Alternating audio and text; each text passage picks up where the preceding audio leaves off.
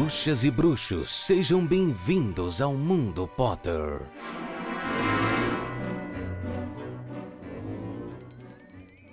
Olá, começando agora mais uma edição do Mundo Potter. Eu sou o Itamar Santos e semanalmente a gente tem um encontro para falar de Harry Potter. Mais especificamente, a gente comenta capítulo a capítulo dos livros. Essa temporada a gente está em Harry Potter e o Cálice de Fogo. Estamos nos dois últimos episódios para acabar com essa jornada, com esse livro. Né? Então estamos a dois capítulos de finalizar tudo. Então hoje a gente vai falar do capítulo de número 36, Os Caminhos se Separam. Mas eu não faço nada aqui sozinho. Com vocês, o meu amigo Paulo Rodrigues. Salve galera! Bom dia, boa tarde, boa noite. Como vocês estão? Tudo bem? Como passaram a semana passada? Como foi de ano novo? Feliz ano novo para vocês! Chegamos a 2023, o tão aguardado aninho do Lulinha. Hum. Chegamos nesse ano que, agora falando um pouquinho mais sério do que estávamos falando agora há pouco. Ai, sério, você vai pesar o clima? Não vou, não ah. vou. É porque, é porque assim. Você baixou o tom. Você baixou o tom, eu já fiquei assustado. É porque eu ia falar assim, falando sério, mas eu tava falando sério do ano do Lulinha também, então... É, é foi, obviamente. Foi, é mais uma questão de assim, 2022 foi um ano pesadaço, né? É, porque tô falando foi... que você tá baixando o clima. Não, não vou não, não vou não. Porque foi retorno de tudo. E isso é, é pesado, cansativo, mas é muito bom. Porque todo, tudo que a gente tinha 2019 voltou em 2022. Então a gente precisou se adaptar tudo a isso. Então agora eu, imagino que estamos entrando em 2023 muito mais preparados, porque a gente já conseguiu entrar no clima. Então eu acho que 2023 vai ser um ano topíssimo. Eu espero que sim. Eu estou confiante, né? A gente tem que começar confiante, pelo amor de Deus, né? Primeira semana do ano, a gente tem que estar tá com a energia lá em cima. Lá em cima, lá em cima. E. E siga o Mundo Potter nas redes sociais. A gente é o arroba Mundo Potter Cash no Instagram e no TikTok também. A gente pode seguir a gente pessoalmente, né? Que eu sou o arroba Itacente em todas as redes. E o Paulo é o arroba RodriguesPH, tá certo? Uh, se você quiser que esse podcast continue a existir, por que, que você tá rindo? Você eu tô te fez entendendo. um Narutinho. Tô certo? No final ah, da frase. Da Respeita, Paulo. Me respeita, Paulo. Se você quiser que esse projeto continue e cada vez melhor, é só ajudar a gente através do Padrim, padrim.com.br barra Mundo Potter, lá você pode fazer a sua doação para que a gente continue esse projeto e melhore cada vez mais e continue semanalmente. Pode fazer isso através do Pix também, que é o e-mail do Mundo Potter, né, que é mundopottercast@gmail.com. Serviços entregados né? Job entregado, a gente precisa começar o programa, mas antes eu queria falar de uma coisa que vem atormentando as vidas dos Potterheads que começaram o ano de 2023, porque soltaram um rumor aí que vai ter um reboot de Harry Potter e fez o fandom assim arrancar os fios da cabeça, tem criador de conteúdo falando, meu Deus, isso é um absurdo, não sei o quê. E assim, né, como nossa opinião é muito importante, Eu queria saber muito do Paulo o que, que ele acha de um reboot em 2023 de Harry Potter. Eu sou Vai totalmente lá, a favor. Ah, é problemático Não, tá a mil. Tá aqui pelo caos, tá aqui pelo caos. É, problemático a mil, mas pra gente é conteúdo novo. Como a gente não tem previsão nenhuma de lançar spin-off, de lançar é, séries paralelas ou de continuar essa história de algum modo, pelo menos assim é algo pelo que esperar. Nós estamos chegando à reta final de Animais Fantásticos. Me corrija se eu estou errado, mas eu não li nada sobre o próximo filme. Não sei se já saiu alguma coisa. Até agora a Warner continua muda. Exato. Sobre. Então, assim, nesse momento nós não temos nada o que esperar. É oficialmente o fim de Harry Potter, assim. Porque a gente já falou isso várias vezes, né?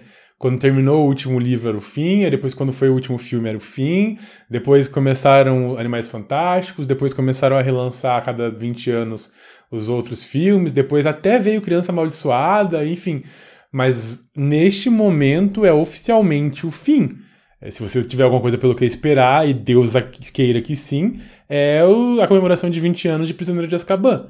Porque enquanto a Warner não abria sua boquinha. É que não existe o fim para essa saga existe é o que? O que o que vai ser elaborado para essa saga. E aí, por enquanto, a gente entra em 2023. A única coisa que a gente tem concreta de Harry Potter é o jogo Sim. que sai agora. Que também tá sendo adiado, né? Tipo, já era pra sair há um Te- tempo. Teve os adiamentos, mas é para fevereiro agora. Então é a única coisa que temos concreta que vai ter de Harry Potter. Mas também a gente sabe que parte disso é uma crise dentro da própria Warner Channel. oh, Warner Channel não. A Warner Bros. Discovery, né? Porque com todas as mudanças e com a fusão, a gente viu que tudo, né? Não é só Harry Potter. A gente tá tendo problema dentro da plataforma do HBO Max, tem coisa saindo de lá de dentro. Vixe, tá um caos, né? A galera tá botando um caos lá, diz que é pra botar ordem no futuro, então não sei. E aí com isso começam-se a se estudar reboot de Harry Potter. Acho um tiro no pé. Eu acho um grande tiro no pé, porque eu acho que não é o momento. Já falei aqui que pra mim Harry Potter já tinha que estar dentro de outras outros tipos outros tipos de de mídia, entendeu? Eu acho que Harry Potter tinha, já tinha que ter tido um- uma animação. Eu acho que já tinha que ter explorado esse universo por outros caminhos. Acho que não é a hora de um reboot. Acho que é um tiro no pé. Obviamente nós vamos assistir, entendeu? Obviamente estaremos lá. Acho que um reboot é menos pior do que a Criança Amaldiçoada. Eu acho.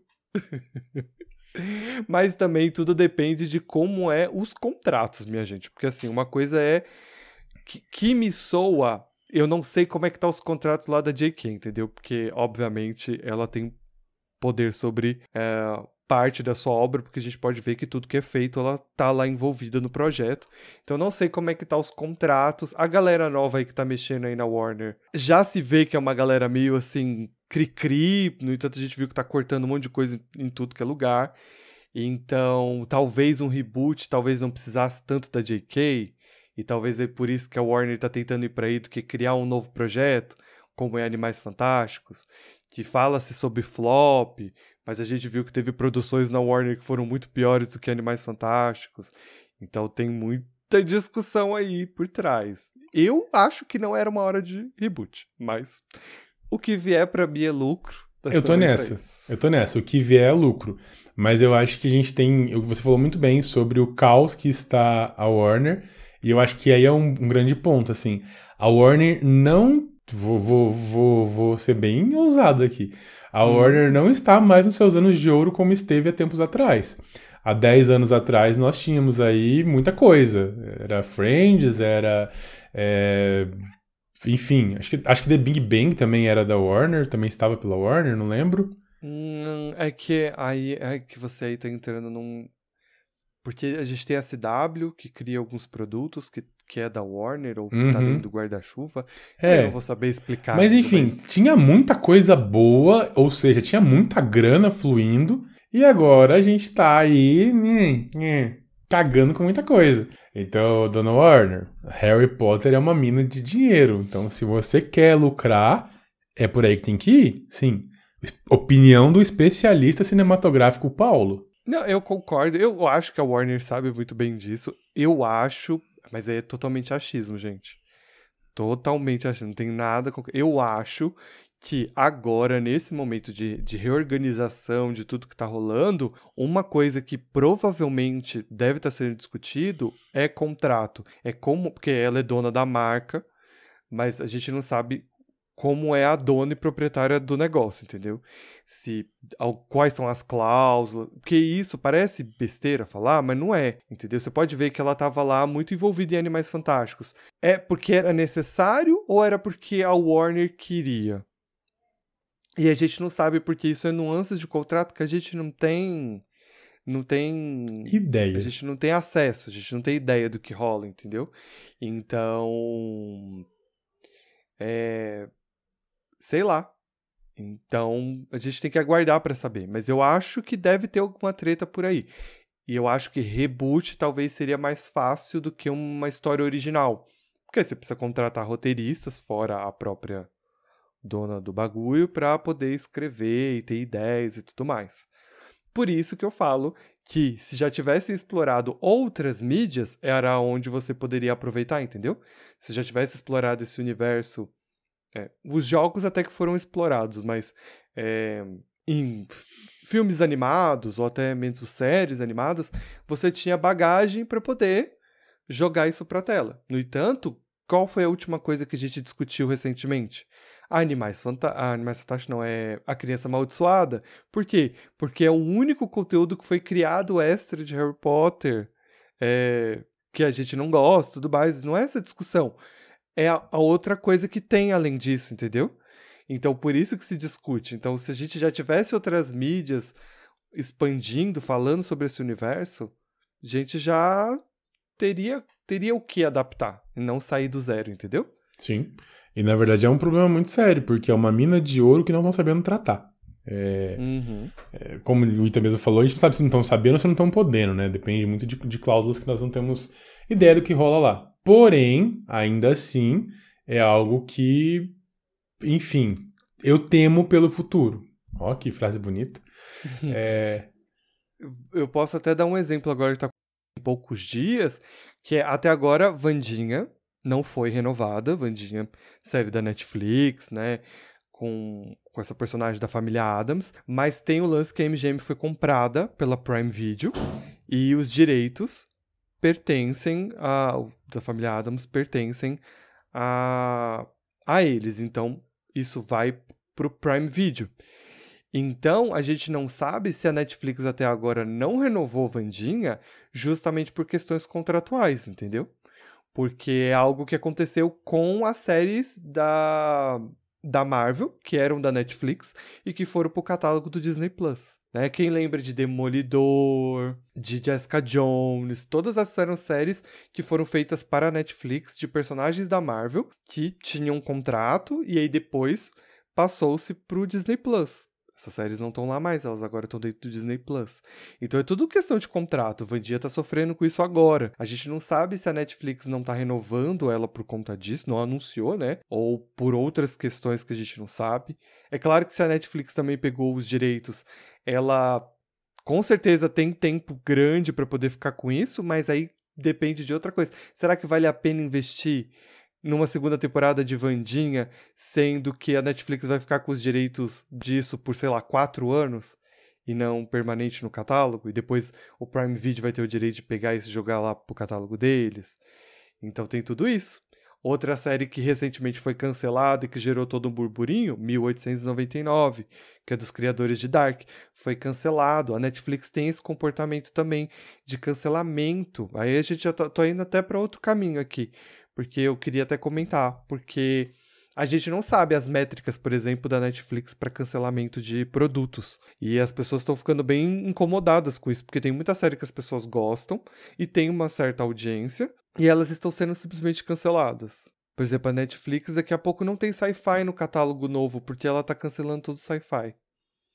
Né? A gente viu gente reclamando de The Away, Uh, entre outras séries no mesmo gênero que foi cancelado e tudo mais. Então tá um caos, gente. É um caos, um caos, um caos, um caos. A gente tem que esperar.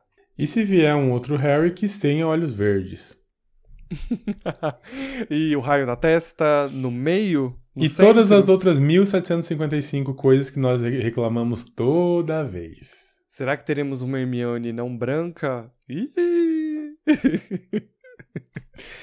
Que os jogos uh, comecem. É, é. Bom, estendemos bastante falando disso, né? Acho que a gente pode seguir. Tradicionalmente, o programa se inicia por corujas, que é parte do programa, onde os ouvintes encaminham suas mensagens para a gente. Como podem estar fazendo isso? Através do e-mail mundopottercast@gmail.com ou através da DM das redes sociais. Vocês podem fazer isso através do Instagram ou até mesmo do, da DM do TikTok, tá certo? Hoje a gente não tem, então a gente vai só hablar sobre o capítulo. Seguimos. E por onde começamos? Começamos como?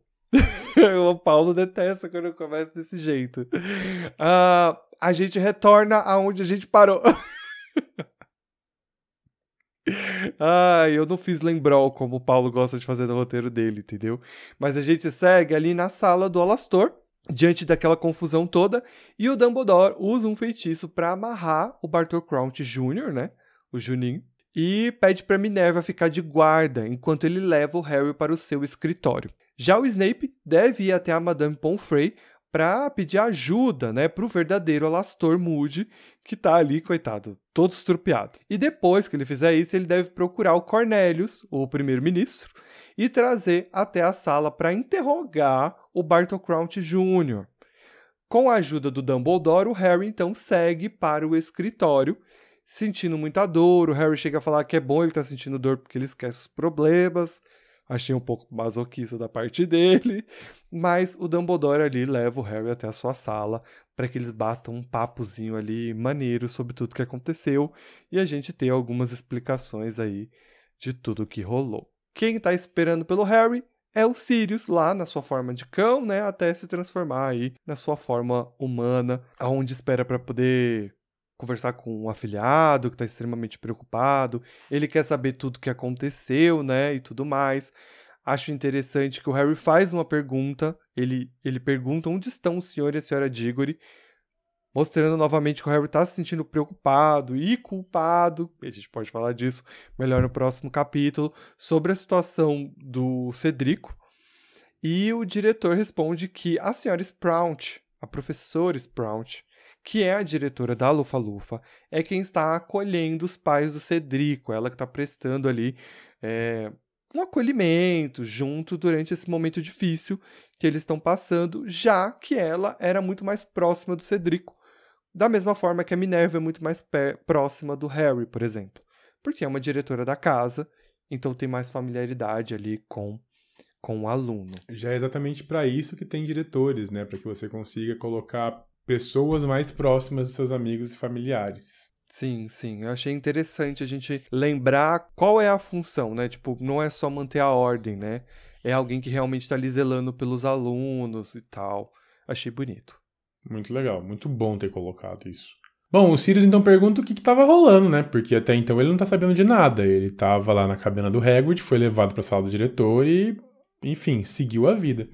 Pro alívio de Harry, foi Dumbledore quem começou a contar. Ele começou a falar tudo o que acabou de acontecer lá na sala do Filch e o Harry tá ali meio cansado, meio desesperado. A sala do Alastor. Isso, perdão. Não foi a sala do Filch. O Filch nem está entre nós nesse momento. É verdade, onde tá o Filt nesse momento? Saudades. Cadê o Filt? Faz tempo, né? Subiu, menino, passado. Onde está o Filt? tá limpando é, o banheiro. Só se for, porque assim, é, tudo rolou Muito relevante. Nossa! Muito relevante esse apontamento. Obrigado, cérebro, por ter bugado. Enfim, a Folks deixa ali então o seu puleiro, porque ela tava ali naquele momento de boas, vai até o, o colo do Harry, né? Pousa no joelho dele e dá para ele um pouco de consolo. Ela solta um som ali dentro. Isso deixa o Harry um pouco aquecido, acolhido. Acho que a palavra é essa. É, eu acho muito legal, e eu vou pular um pouquinho, provavelmente isso tá no roteiro mais à frente, mas eu vou pular um pouquinho que é daqui a pouco ela vai curar os machucados, os feridos do Harry. E eu acho sensacional que a Fawkes ela consegue curar as feridas internas e externas. Quando ela cura o joelho, é o seu a sua lágrima, o seu poder mágico que faz isso. Quando ela canta ou quando ela afaga o Harry, ele se sente aquecido, né? Dá a entender que ele se sente abraçado.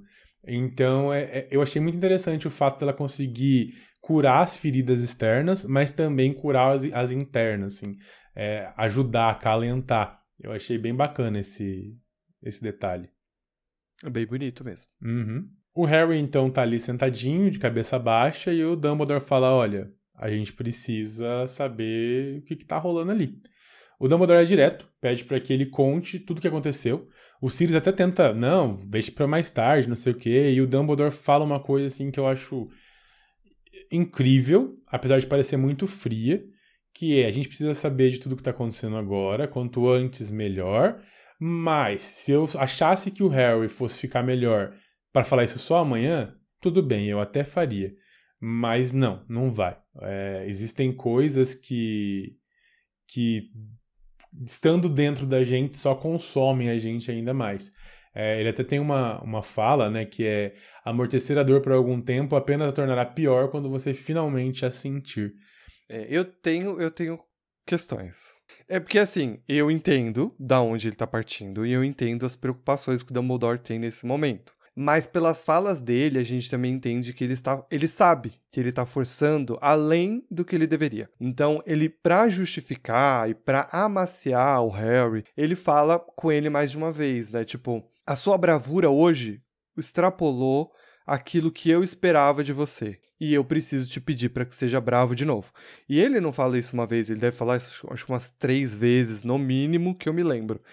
Então a gente entende que a gente sabe que ele está forçando esse jovem e ele está forçando além do que precisa, porque a frase dele é muito interessante. Uh, eu acho também interessante uma outra coisa que ele diz. Ele fala assim: olha, se eu soubesse que agora o mais importante seria você dormir um sono sem sonho, isso seria feito, mas, mas não é. Mas, mas eu te vou te dar isso. E é isso. Ele fala: eu vou te dar esse sono sem sonho, que é o que você precisa mas não é agora. Agora você precisa falar tudo o que aconteceu. Não so... Mas aí é que vem o contraponto. O Dumbledore não está preocupado com o sentimento do Harry. Embora ele venha com essa, né, com essa frase bonita, interessante, e realmente faz sentido né, falar sobre esses problemas quanto antes é melhor para que ele possa começar o processo de cura e de luto dele. Quando ele está falando isso, ele está tentando tirar do Harry as informações porque ele sabe que é crucial para poder é, lutar contra o Voldemort, que é o grande objetivo do Dumbledore desde o primeiro livro. Então, é uma mescla de se preocupar, mas se ter aquilo que ele precisa.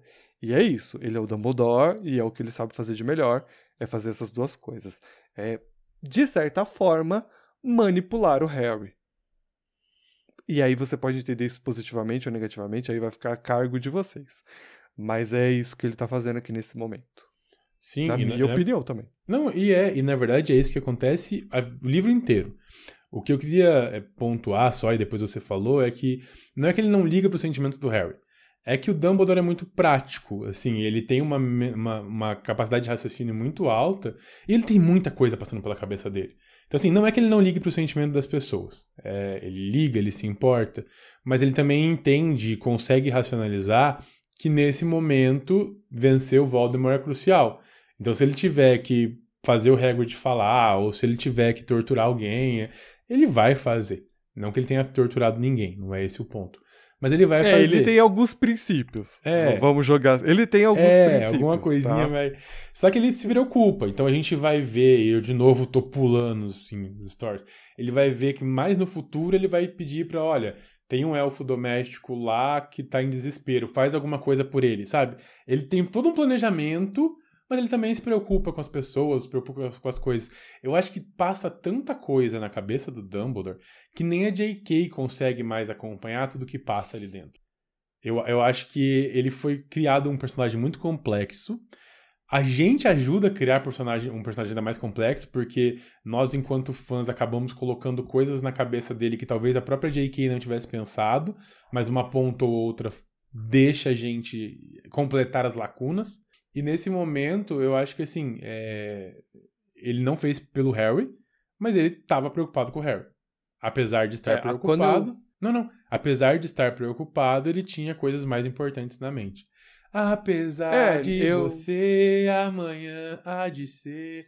Outro dia chegou. Eu não tô tirando, eu não tô tirando a sensibilidade do Dumbledore, de forma alguma. Eu só tô dizendo o, o que aconteceu com o personagem, né? Não é que ele não é empático, ele não é o Voldemort, é o oposto disso. Mas a gente entender as ações do que está acontecendo aqui é muito importante. Então, quando ele está ali, ele sabe que ele está forçando o Harry a mais do que ele precisa, né? Porque nesse momento talvez seria, tipo, ele, o Harry conta, e aí chega um determinado ponto, sabe que ele poderia retroceder, mas ele não eu entendo a causa dele e eu entendo que ele sim é um personagem empático, mas a gente, isso é normal da vida. As pessoas são boas, entendeu? Mas às vezes por um objetivo ela força outras pessoas. Nem é esse a discussão que eu quero chegar até aí. O que eu quero dizer é que O nosso herói então conta tudo o que aconteceu, desde o momento em que ele, ele e o Cedrico pegaram a taça e foram para o cemitério e tudo e tudo que aconteceu. O Harry conta né, sobre o fato de o Dumbledore usar o seu sangue e que o vilão acredita que isso o tornará mais forte, né? Porque tem aquela proteção que a mãe do Harry jogou sobre o filho dele quando sacrificou e tudo mais. E o lance de que o Voldemort não podia tocar o Harry e agora com o sangue do Harry ele pode. Aí tem uma coisa muito interessante para o futuro que o Harry sente que o Dumbledore gostou disso. Ele gostou que o Voldemort usou o sangue do Harry. Mas, ao mesmo tempo, o Harry acha que talvez ele viu coisa onde não tem. Ele fica meio em dúvida. E convenhamos, né? Durante esse momento, não dá para tirar uma análise concreta, concreta de um sorrisinho que o Dumbledore deu ali na sala. Mas se a autora pontuou é porque vai ser importante para o futuro, então é bom a gente sempre olhar e pensar nisso. E aí eu queria fazer um contraponto, né? Mais um, não é nem contraponto, é mais um complemento já do que está escrito lá, é, não exatamente porque eu não lembro, mas mais ou menos no capítulo. É, ele brilha os olhos e fica com um olhar fascinado no momento, e logo em sequência ele desaba e se sente, e o Harry acha que nunca viu ele tão velho como ele está. Então, assim, a gente consegue enxergar essa dualidade do Dumbledore muito grande. Bingo, para nós que já sabemos o que aconteceu. Dumbledore mordeu a isca e marcou ele efetivamente como seu igual. Agora nós temos sangue do Harry no Voldemort. É, é a maior marca que ele podia ter feito. Ao mesmo passo em que, puta merda, essa criança agora pode ser tocada pelo Voldemort. Até então ela tinha uma proteção e agora não tem mais. Então, muito bom para os planos, muito ruim para os sentimentos do Dumbledore. Então, é, é, a gente precisa enxergar o Dumbledore como um personagem cinza que ele é. Não branco, não preto, mas cinza. Assim como o Snape. Nem branco, nem preto, mais cinza. E ainda assim vocês conseguem enxergar que são cinzas diferentes? Que cada um tem o seu lado. Essa é a parte mais linda de, de, Harry Potter. São as cebolas, as camadas da cebola que o Ita tanto fala sobre todos os personagens, sobre cada um não ser preto no branco ou branco no preto, e muito pelo contrário. Até os personagens que têm luz e trevas dentro de si são diferentes, que são todos nós. Todos nós somos assim. Não existe gente boa, não existe gente má, existe mais propensa à bondade, menos propensa à bondade. Os que são mais propensos à bondade às vezes deslizam, os que são mais propensos à maldade às vezes fazem coisas boas. É assim que a vida segue, a gente só precisa acreditar. Bom, o Harry conta que as varinhas se ligaram e o diretor explica que isso aconteceu porque o núcleo das varinhas são gêmeas. E ele vira e conta que assim, porque né, as duas varinhas têm penas de fênix e elas vieram da mesma ave, que por sinal é a própria Fawkes. Então a gente tem o Dumbledore contando e revelando isso pra gente. Olha, a pena é de fênix e veio da Fawkes e está presente nas duas varinhas. O diretor diz que já sabia disso desde o primeiro ano do Harry, porque o Sr. Olivaras o informou assim que o Harry comprou a varinha. Fiquei um pouco revoltado com isso, porque eu falei assim, gente, que isso? Não tem sigilo do Olivaras? Você compra uma varinha lá e sai contando para todo mundo? Que absurdo! Mas tudo bem, eu entendo, eu entendo porque o senhor Olivaras fez isso, tá?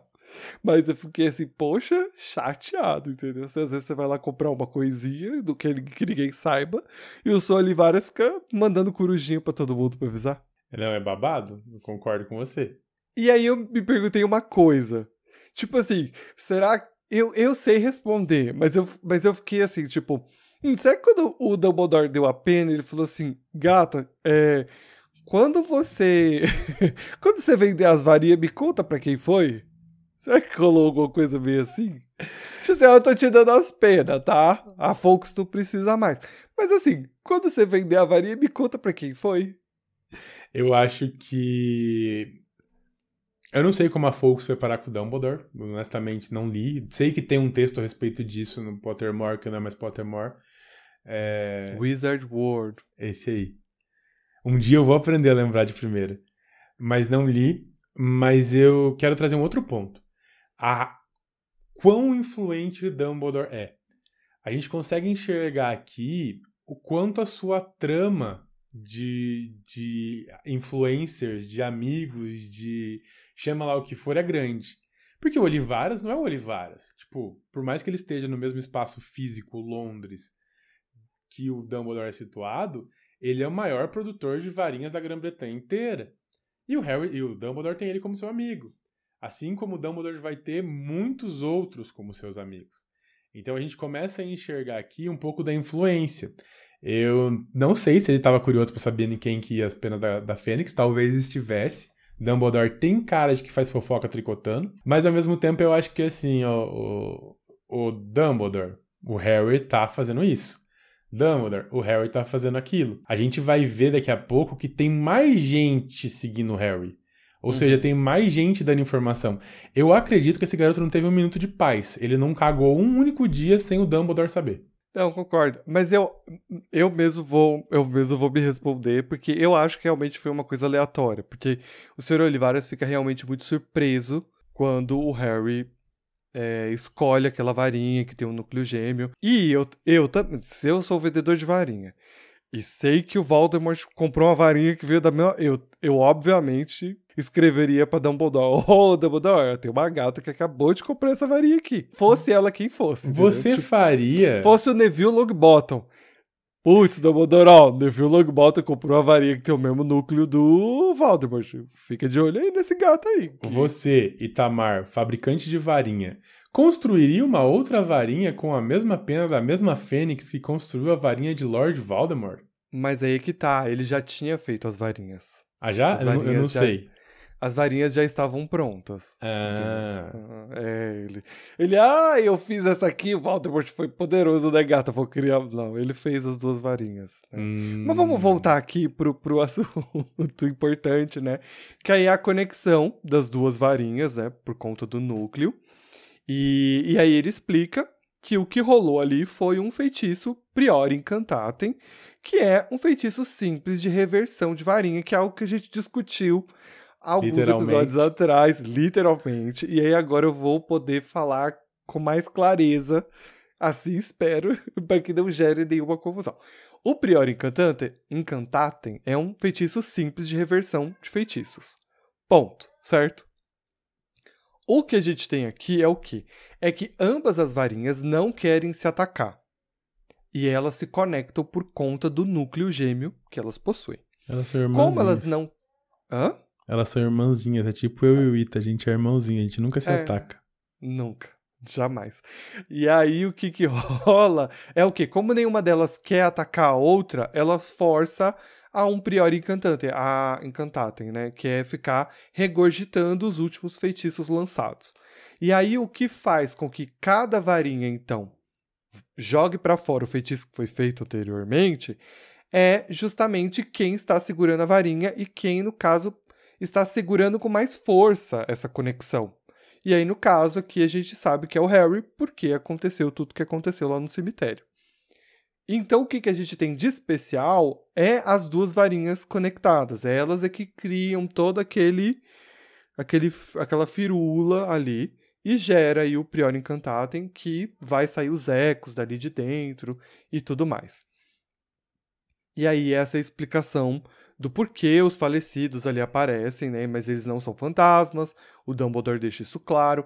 Ele cita sendo, ele chama de eco mais de uma vez, né? Diga-se de passagem, ou de sombra. E a explicação dele, que aí eu vou tentar ser sucinto com o que eu senti que é a explicação, tá certo? E aí fica a cargo da leitura de cada um. Que é como se fosse uma impressão digital, é como se fosse uma foto tirada.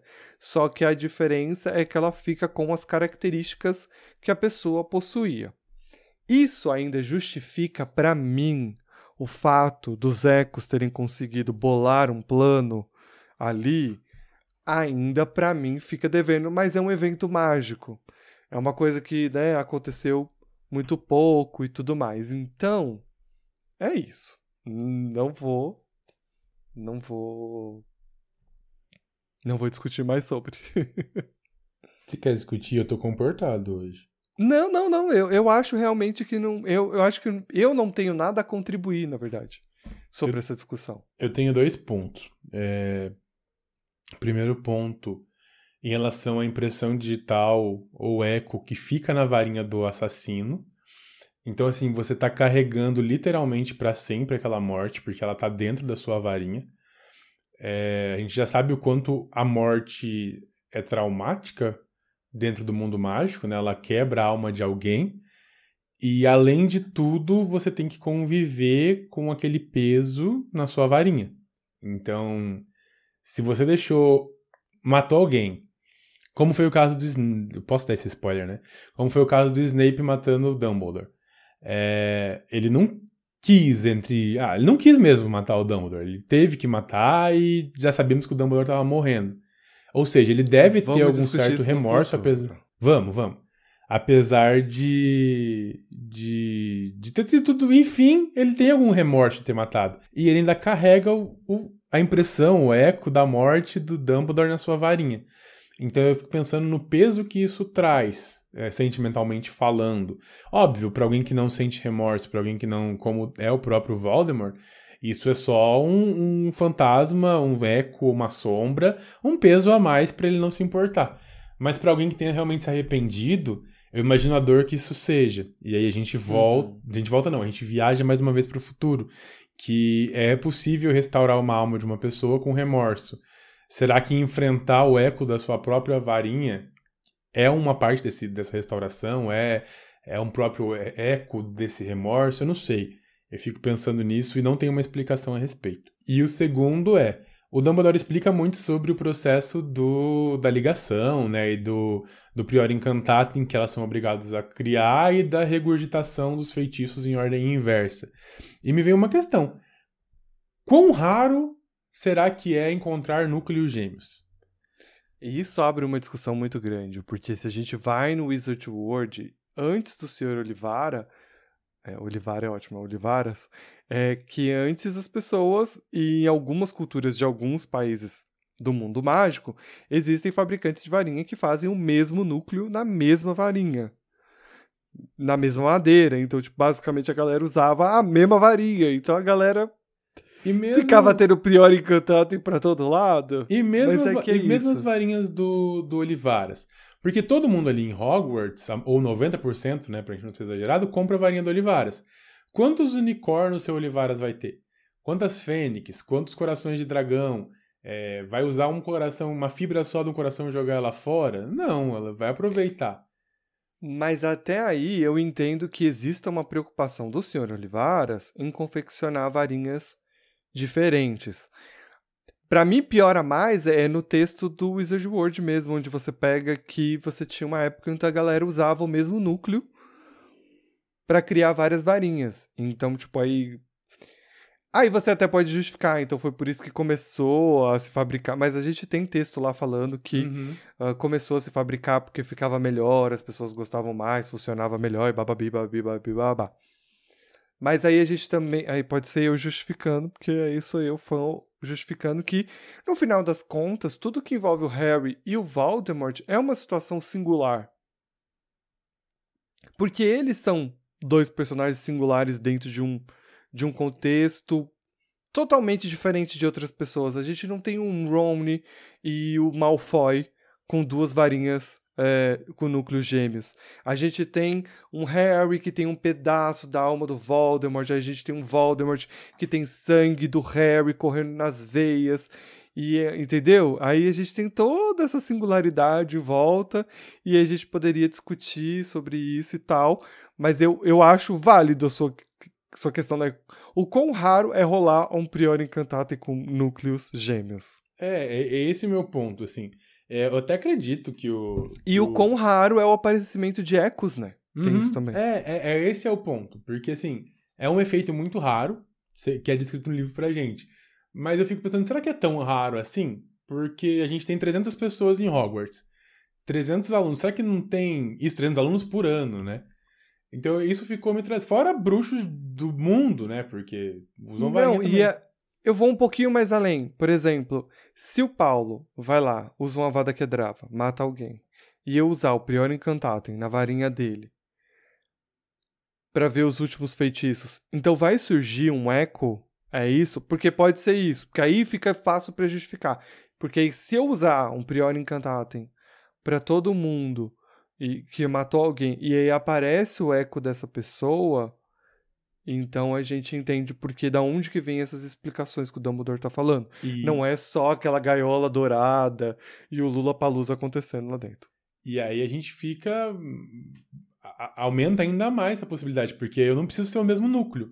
Se eu usar o Prior Incantatem de verdade, né? Porque ali foi um Prior Incantatem espontâneo. Mas se eu usar um Prior Incantatem de verdade, então o Echo vai aparecer. Aí, sei lá, é, é assustador Ou pensar nisso. o que aparece quando você usa Boa. o Prior Incantatem para poder dizer o que, ah, o que o feitiço da morte foi usado. Um relâmpago verde, Uhum. é, ou é o Echo. Que, aí, É, que eu acho que deve ser o que rola. Mas aí, que cabeça de fã falando É, porque a sem, gente vê. sem pesquisa. A gente, Só- vê, a gente vê no Prior Encantatem oficial no começo do livro, que se eu não me engano é o único que a gente tem sendo executado, que a marca negra aparece, né? Uma miniaturinha da marca negra aparece na varinha do Harry. Então, é uma, miniatur, uma mini- miniaturinha do feitiço, será? Ou é realmente um mini eco? Não sabemos. Mas é assustador. Seja como for, as explicações então são dadas, né? O Harry entende então o que aconteceu. É interessante também porque é o próprio Dumbledore que fala, né? Porque o Harry tá tendo dificuldade de falar, ele fica muito emocionado, principalmente na hora que ele vai falar dos pais dele. O tam- o Sirius também tá muito emocionado, ele tá ali segurando o ombro forte do Harry atrás dele, porque é um momento difícil pro Harry, né? Ahn, e, e essa emoção, tudo de falar dos pais e tudo mais, é, durante que isso tudo tá acontecendo, é quando a Folks, também emocionada sobre tudo que o Harry está contando, por que não? Porque a Folks, obviamente, eu não sei se ela entende com palavras, mas ela consegue sentir as emoções do Harry ou ela não teria pulado no joelhinho dele para consolá-lo. Ela desce até o chão, vai até a ferida do Harry e derrama suas lágrimas de pérola na ferida para poder curar o Harry. Aqui é um ponto importante que eu também queria falar sobre o Dumbledore, sobre a Fawkes e sobre o Harry, porque o Dumbledore não levou o Harry para aula hospitalar.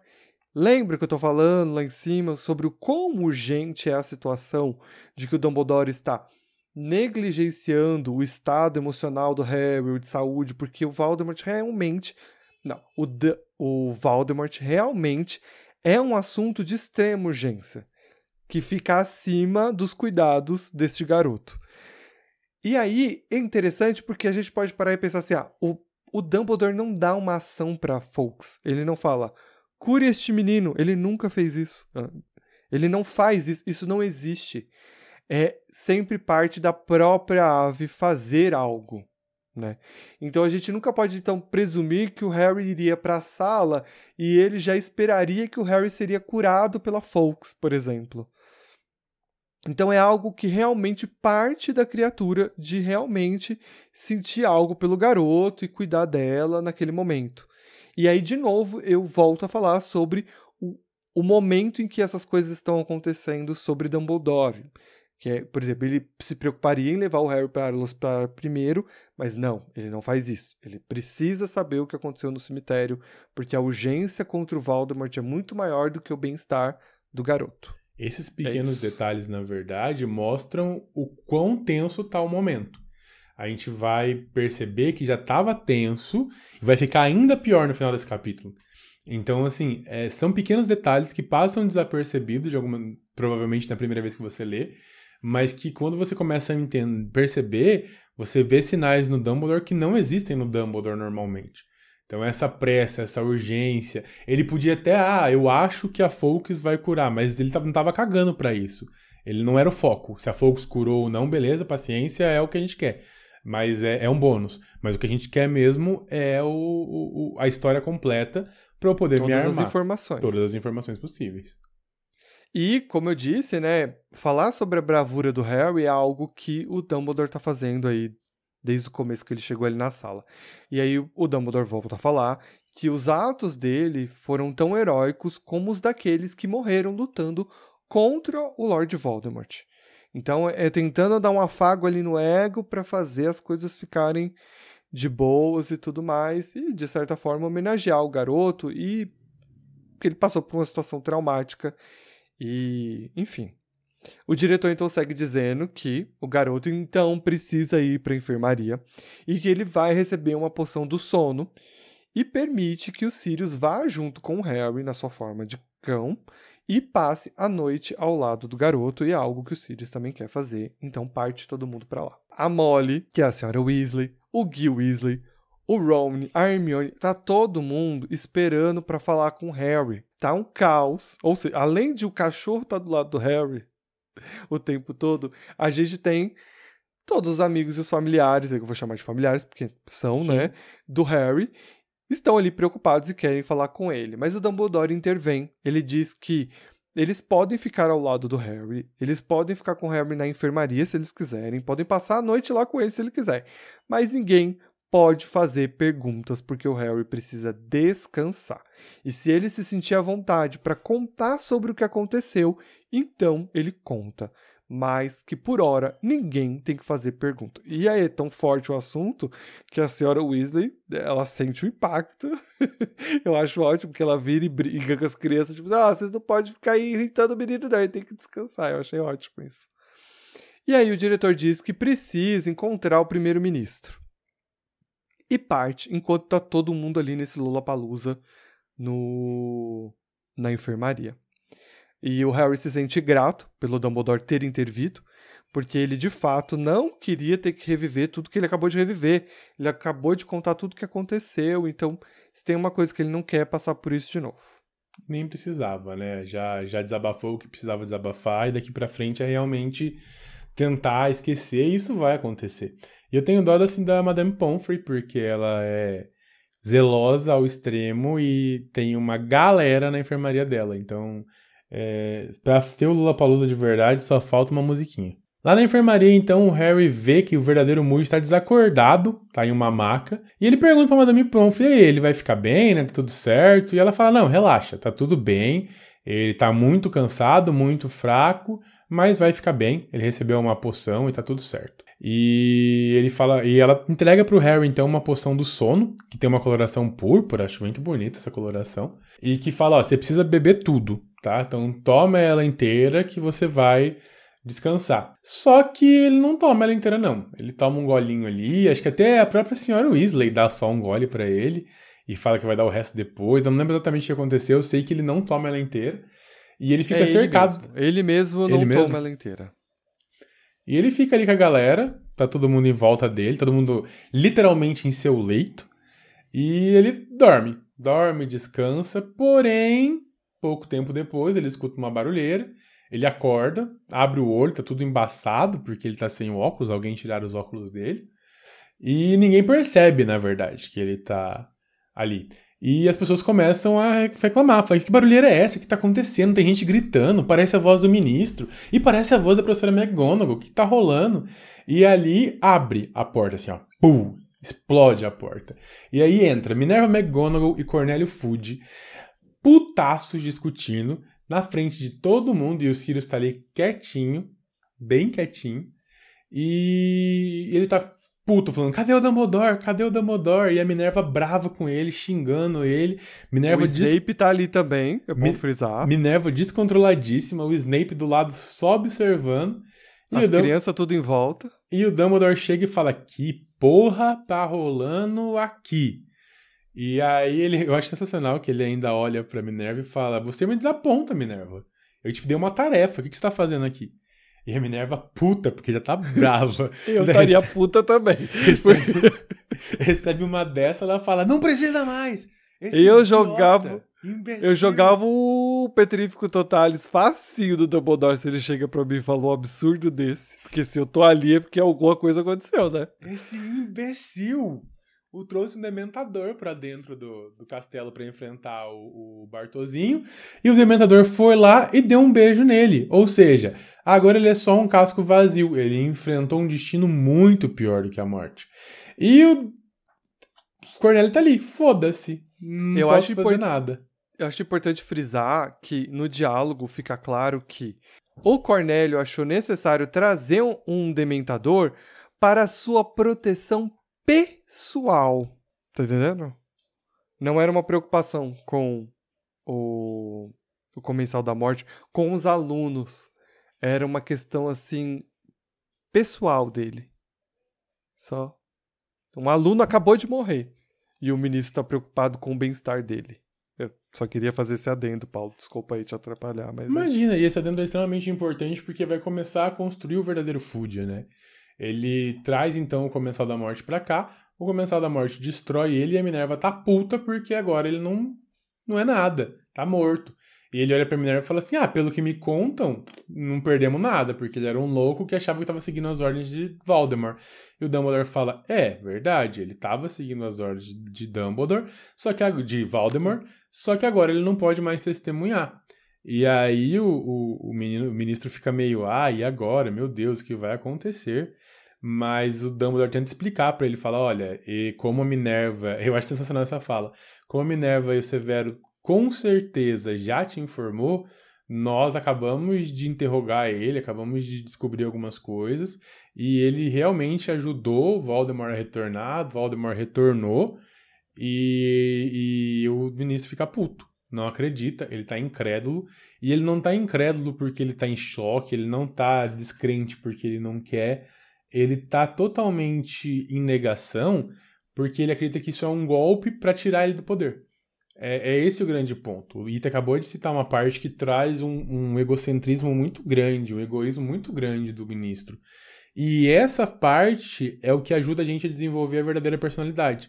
Porque até então o Cornélio sempre foi alguém meio bocó, mas bondoso.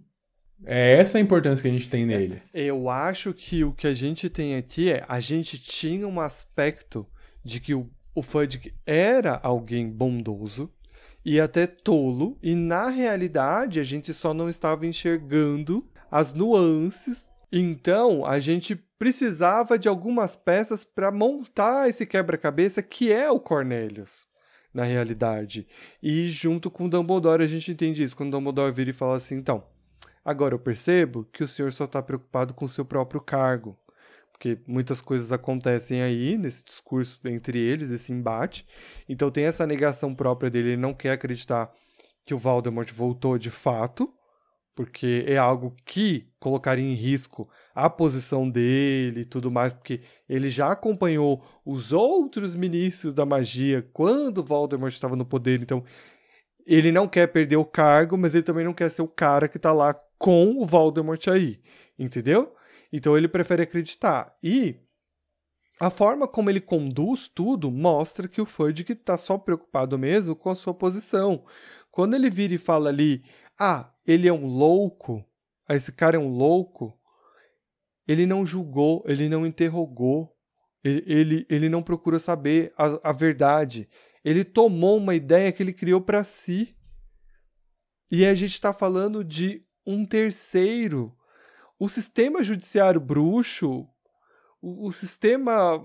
To, todo o sistema bruxo é um caos, é um completamente caos, entendeu? E aí a gente vai entender o como, como a sociedade bruxa está muito focada nesse único, essa única posição de poder e a galera, tipo, não questiona. Ou quem questiona, no caso do Dumbledore, não, não tem força suficiente para fazer alguma coisa realmente relevante, porque o ministro vai ter, ele vai começar a ser autoritário, né, ditatório nos próximo, no próximo livro, diante de todas essas confusões, e a gente começa a ver aqui, tipo, o ministro deixou que um cara que acabou de assassinar uma criança ser morto sem um interrogatório. E ele tá justificando isso sendo um louco, mas ele, ele não atestou a veracidade disso. Podia ter sido Harry que matou o garoto lá no cemitério. Tá entendendo? Não é o que aconteceu, mas poderia. Harry poderia, entendeu? Não, eu concordo. Não, e, e não isso... tem uma investigação. Eu olha, eu, eu, já, eu, eu já tô passando mal. E isso já vinha, já mal, vinha já. com um indício lá atrás quando o próprio Bartô fala que eles receberam autoridade para, primeiro, né, é, usar as maldições imperdoáveis, né? Os aurores tinham a, a autorização para usar as maldições não, é, não, perdoáveis em qualquer um que eles julgassem ser comensais da morte. Depois que o Bartô não precisava mais de julgamento para prender as pessoas, ele simplesmente decidia da cabeça deles e ia. E é assim que acontece. O mundo bruxo ele é ditatorial. Ele tá falando que não é, tá falando que tem um ministério, tem uma organização, mas a gente vai perceber aqui agora. O Fudge tá lá sozinho, tomando a decisão que ele quer, não consultou ninguém, não perguntou para ninguém, ele simplesmente tomou a decisão neste momento de ignorar a presença de Voldemort e é assim que vai ser. Bizarro. Bizarro, bizarro, bizarro. E aí, mais bizarro ainda nessa situação toda é porque o Snape, que estava ali quieto, porque esse é o lance do Snape, ele se vê obrigado a ir até o primeiro-ministro, ergue a manguinha da blusa e fala: Olha só, é, tá vendo isso aqui? É uma marca negra. Ela só aparece quando o Voldemort está aí firme e forte. Ela está fortíssima aqui no meu braço, o que prova que de fato ele retornou. E não só isso, Igor Karkaroff fugiu justamente por conta disso. Então, acho bom o senhor acreditar. O ministro faz o quê? Caga. Ele caga e ainda fala assim: Eu não sei o que, que você está fazendo com esses professores, Dumbledore, para que todos eles compactuem com essa mentira que você está contando. Então é basicamente isso que o ministro fala. E aí tem muito a ver com esse lance que o Paulo falou, que a gente vai ver bastante no próximo livro, que é literalmente o Fudge criar essa fique na cabeça dele que o Dumbledore está tramando alguma coisa contra ele. Mas a gente vai chegar no ponto em que isso, essa semente, infelizmente, é plantada. O Dumbledore não quer que o ministro interrogue o Harry, né? Porque o Harry é a outra pessoa que estava diante do que aconteceu. E, embora a verdade seja importante, diante de tudo isso, o ministro prefere. Não, desculpa. Diante de tudo isso que aconteceu, o Dumbledore prefere que o Harry descanse. Só que a gente percebe é que o Cornelius não quer interrogar o Harry. O Cornelius não se preocupa com a palavra do Harry. E ele ainda questiona o Dumbledore o porquê ele estar acreditando nas palavras de Harry. Então fica todo mundo muito em choque com o que ele está falando, né? Tipo, como assim? Mas aí o próprio Harry que resolve esse problema na hora. Ele vira e fala assim: olha, o Cornélio não acredita em mim porque ele anda lendo a Rita Skeeter. E o próprio Cornelius fica um pouco envergonhado, mas reforça que sim. E aí ele começa a citar tudo o que a Rita falou no jornal e tudo mais como verdade e alegando que o Dumbledore escondeu isso dele, que ele como primeiro-ministro deveria ter sido informado disso, né? E, e aí fica esse climão todo e a gente entende que são coisas que vão acontecer também no próximo livro, que a gente vai ver muito mais disso, Cornelius versus Harry, e a gente entende que olha as consequências das coisas que a Rita escreveu, a proporção que elas estão tomando, né? E uma coisa interessante é porque o Harry, obviamente, vai se provar ali de que de fato isso aconteceu. Então ele começa a falar: olha, eu tenho nomes de pessoas que estavam lá. Então ele cita um monte de nome e aí ele cita Lúcio Malfoy. E aí essa citação, meus caros, é muito importante para a gente entender o Cornélio e entender o que está acontecendo lá no ministério. Porque ele diz o seguinte, né? O Harry fala assim, ah, Lúcio Malfoy é um comensal da morte. E o Cornelius fica muito alterado. Ele vira e fala que os nomes que o Harry acabou de falar foram todos inocentados, e ele diz que o Lúcio é de uma família antiga e muito importante, e que faz doações generosas para causas excelentes para o ministério. Já teve uma fala dessa parecida lá no começo do livro, e aí ele volta a rebater ela aqui. Uma outra forma do Voldemort controlar o ministério é através de dinheiro. E isso é algo que o Lúcio fazia no passado, e é algo que o Lúcio volta a fazer, ele nunca deixou de fazer, na verdade. Uhum. É assim que o Lúcio conseguiu a sua liberdade, ele comprou ela. Então, a gente entende aí como está funcionando o governo de Cornélios, né? É, é, isso. É a base de dinheiro dos outros. É, que não é muito diferente da realidade. Não. Mas a gente vai deixar baixo, deixa baixo. Dumbledore ainda tenta dialogar e fala, não, Fud, ó, se fosse você, eu faria o seguinte, eu tirava o, o controle de Azkaban dos Dementadores e colocava lá Aurores para cuidar disso. É, a gente sabe que o Dementador ele vai pro lado do Voldemort assim que ele estalar o dedo. Ele ainda fala assim, olha, se fosse você, mandava uns enviados lá pros gigantes porque a gente tá precisando de, de gente lá e aí fica uma comoção, né? O, o Cornélio fala: você tá maluco? Se eu tirar os, os, o controle de Azkaban dos Dementadores, metade da população vai ficar louca. Aí ainda tem uma discussão, né? Ah, e a outra metade nem tanto. Enfim. E se eu mandar mensagem para os gigantes, nada a ver, eles são malucos, eles são comedores de pessoas, né? Então. As é, pessoas odeiam. As ele, pessoas ele odeiam nisso, ele. porque tem a ver com a base eleitoral dele, né? Tipo, a, a, base eleitoral dele não vai gostar, é o que ele diz. As pessoas odeiam. Imagina, eu vou compactuar com alguém que o meu eleitorado odeia? Jamais. Uhum. E aí essa discussão continua até que o Cornélio fala que não vai fazer nada disso, que o Dumbledore tá louco. E o Voldemort fala, olha, o Voldemort, ó, e o Dumbledore fala, ó, beleza, tá de boas. Se você tá em negação, nossos caminhos se separam aqui, eu acho sensacional que ele usa o mesmo nome do, do título como uma frase impactante no meio do, do capítulo, que é: Nossos caminhos se separam aqui, você vai fazer o que acha que tem que fazer, eu vou fazer o que eu acho que tem que fazer. E aí que o Cornélio fica puto, fala, pelo amor de Deus, você tá maluco. Eu até então fiquei de olho fechado do que você fez para cá. Nenhum outro ministro deixaria você contratar lobisomens, nem gigantes e... Enfim, e agora você tá atrás de mim. Ele falou assim, não, eu não tô atrás de você. Eu tô atrás do Voldemort. Se você continua atrás do Voldemort, nós estamos do mesmo lado. Porém, se você não acredita nisso, eu vou agir como eu acho que devo agir. E o Cornélio fica putaço, ele vira as costas, tá indo embora, bufando, e daí ele lembra, volta, joga uma bolsa com mil galeões no colo do Harry e fala: Ó, oh, isso aqui era pra ser o prêmio, era pra ter uma cerimônia, mas não vai ter nada não, enfia esse dinheiro no cu, vira as costas e vai embora. ele não, ele ainda dá uma ameaçada no Dumbledore ainda dizendo que na manhã seguinte ele entrará em contato para falar sobre a nova administração em Hogwarts, que é um foreshadowing para o próximo livro, para as coisas que vão acontecer lá.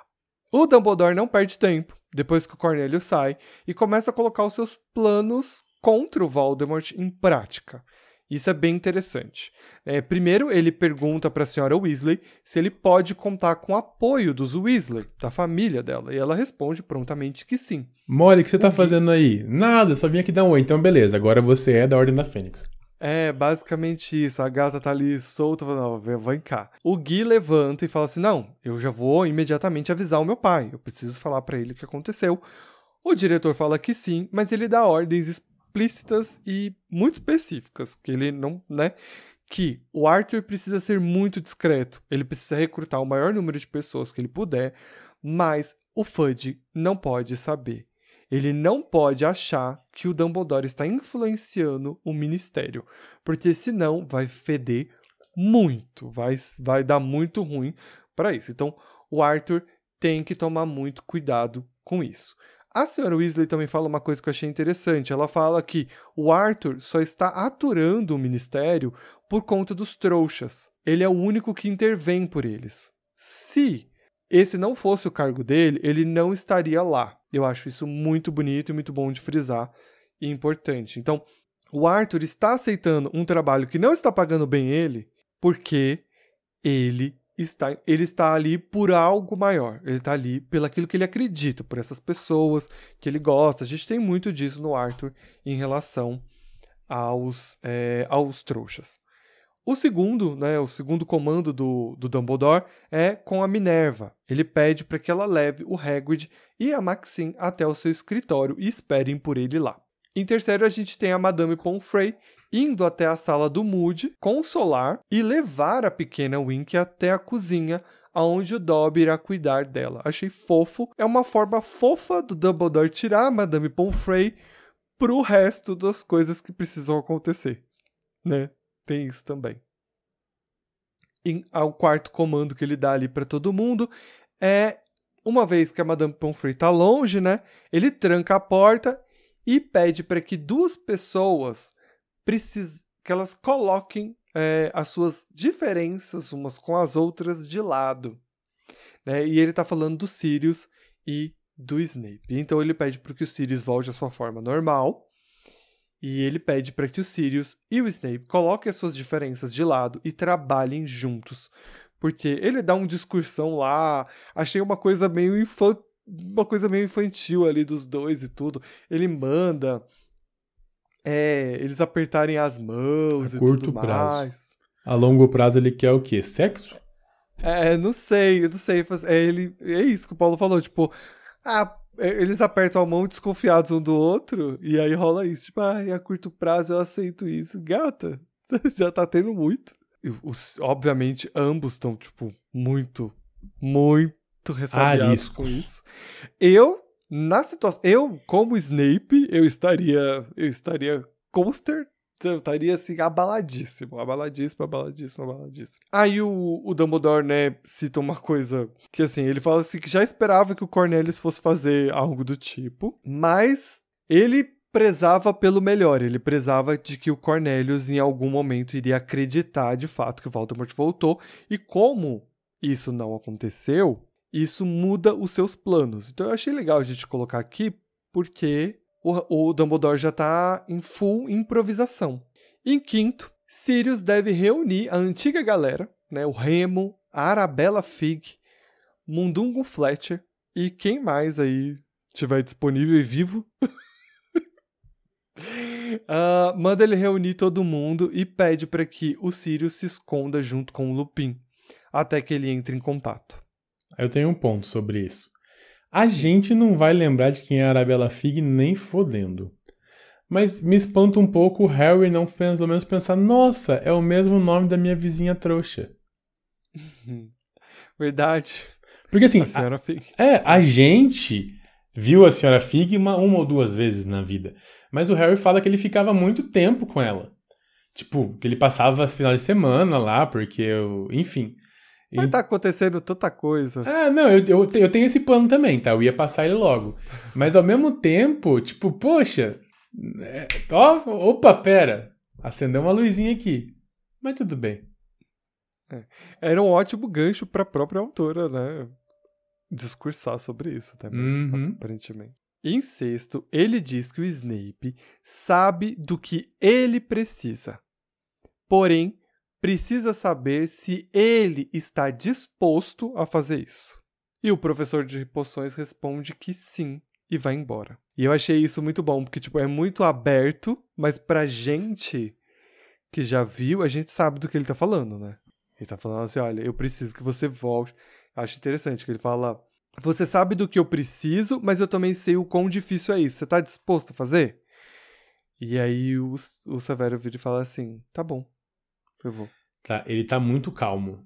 Mas eu, eu fico imaginando que não passa uma, um sinal de Wi-Fi ali no meio. Não passa. Porque a gente tá. Ele é um excelente oculmente, mas a gente tá falando que ele tá voltando como traidor lá para para pros braços do seu antigo mestre, pra mentir pra ele e ainda contar umas verdades, porque ele tem que ficar assim e falar: olha, eu vim Mas- aqui amando do Dumbledore, mas eu quero ser seu espião. Você me aceita de volta? Mas, pro- mas eu, eu, eu vejo esse cenário e eu vejo quão ele é propício pro Snape.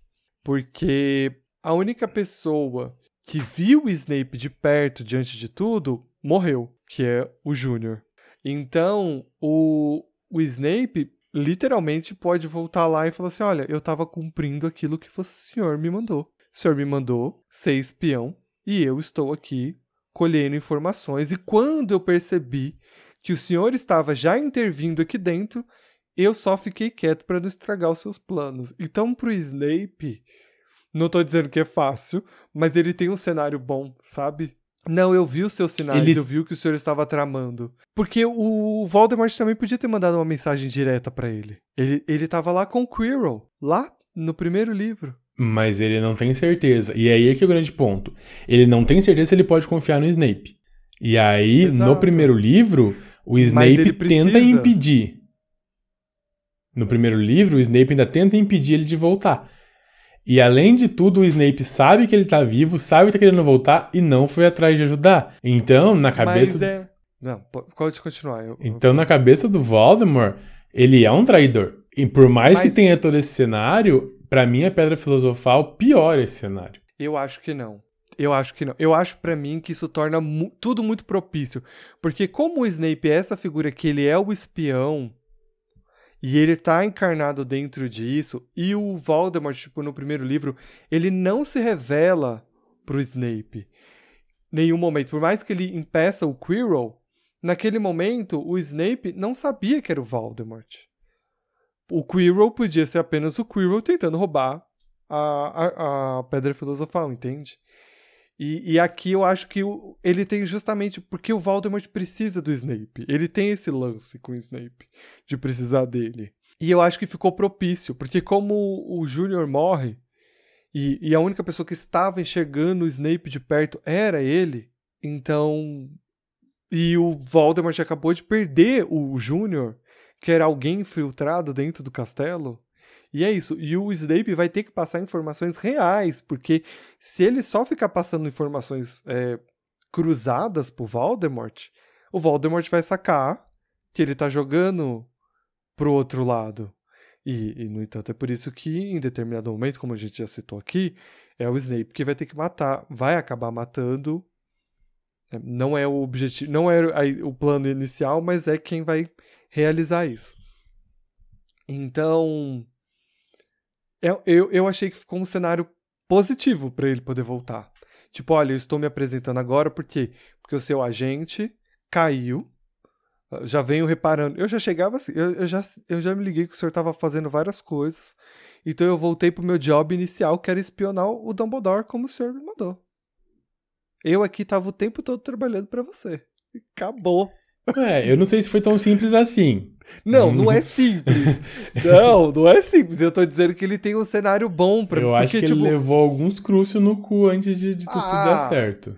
Mas, por exemplo, é muito mais justificável do que o Malfoy, por exemplo, que literalmente virou as costas pra causa e fingiu. Mas o, o Voldemort precisa porque ele tem influência e dinheiro. É, não, mas sim, ok, concordo com o que você falou. Uhum. Ainda acho que a, que a pedra filosofal é um ponto negativo e não positivo. Mas concordo. Mas a minha questão é, não passavam nada, porque não era tão simples assim o fato de ir lá. Não. E assim, tem um ponto favorável que é, ele não vai estar com um monte de gente em volta, eu acho, né? Tipo, se ele tivesse chego lá com mais 10, 12 pessoas, teria sido mais difícil.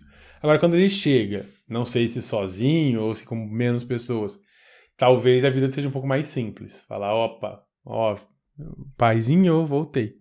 Não tem ninguém mais julgando, ninguém mais mexendo na cabeça. Então, tem alguns pontos importantes. Sim, até porque para o trabalho que ele vai fazer, é bom que os outros comensais também não saibam, né? Sim. Então, é positivo. É, é, o, o Snape tá com a faca e o queijo na mão e vai dar certo por conta disso. Mas não significa que é fácil, porque chegar lá e mentir na cara do Voldemort. Não. Gata, é de uma fibra que, olha, como é que o Dumbledore falou pro Harry? Uma, uma fibra... bravura. Não, não. Lá na prova da da água, uma fibra moral. fibra moral. É de uma fibra, menina, que olha. O diretor diz então que precisa sair, falar com os pais de Cedrico e fala: Harry, toma o resto da poção aí e descansa. A Sarah Weasley fala então pro Harry descansar, ela dá a poção para ele e pede para ele pensar em alguma coisa, tipo, ah, pensa em alguma coisa diferente aí, tipo, como que você vai gastar esse dinheiro? Ele fala, não quero esse dinheiro não, você quer ficar com ele, pode ficar, se você não quiser qualquer um pode ficar. E todo mundo fala, ah, beleza, de boas. E o garoto repete que não deveria ter ganhado o prêmio, que deveria ter sido o Cedrico. E que foi culpa dele que o Cedrico relou na taça, porque foi ele que falou, olha, vamos relar nesse troço ao mesmo tempo. E aí fica aquele climão, né? E aí vem uma das cenas mais bonitas existentes na face da Terra, que é, abre aspas, a senhora Weasley deixou a poção em cima da mesinha. Eu vou fazer de novo que eu preciso estar mais próximo. Abre aspas. A senhora Weasley deixou a poção em cima da mesinha, abaixou-se e passou os braços em volta de Harry. O garoto não tinha lembranças de jamais ter sido abraçado assim, como faria uma mãe. Todo o peso do que vira aquela noite pareceu desabar sobre ele quando a senhora Weasley o apertou contra o peito. O rosto de sua mãe, a voz de seu pai, a visão de Cedrico morto no chão, tudo começou a girar na sua cabeça até que ele não conseguiu mais aguentar. Até seu rosto se contrair todo para conter o uivo de infelicidade que lutava para escapar dentro dele. Fecha aspas. Nem chorar a criança pode. Eu fico com a raiva disso. Porque é isso, ele tá se contorcendo porque ele não quer chorar na frente das pessoas. Porque tudo que ele quer fazer é chorar. Quem não quer? Depois de tudo isso, menino, quem não quer sentar no cantinho e chorar? Não tem outra coisa para fazer. E é muito bonito que a senhora Weasley faz essa figura de mãe, acolhe ele, coloca ele nos braços dela, é fofo. E sabe o que é o mais bonito da senhora Weasley? É que ela não tá ali por obrigação. Porque, por exemplo, o Sirius é o, o, o padrinho, mas ele é o padrinho. Então, assim, ele não, não tem um amor. Óbvio que ele ama o Harry, mas ele não tem aquele amor genuíno. Ele tem o um amor, tem carinho, mas ainda é um cargo que ele recebeu. Isso. E aí, claro, e tem, e tem existem padrinhos. Ponto. Tem padrinhos ruins que não fariam, mas ainda tem isso. Ah, porque ainda tem esse laço. É isso que você isso. quer dizer, não e é? Tem mais e ela um não ponto. tem esse laço. E tem mais um ponto, né? O Sirius enxerga o melhor amigo dele no Harry.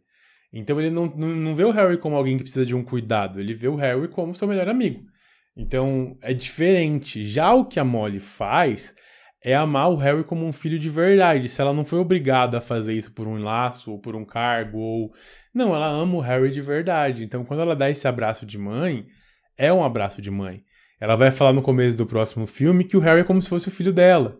E vai deixar o Harry pesado nisso de novo. Então, tem muita coisa envolvida que faz com que a senhora Weasley se torne uma puta de uma personagem que é essencial. Assim, não existiria Harry Potter sem a senhora Weasley, na minha opinião. É.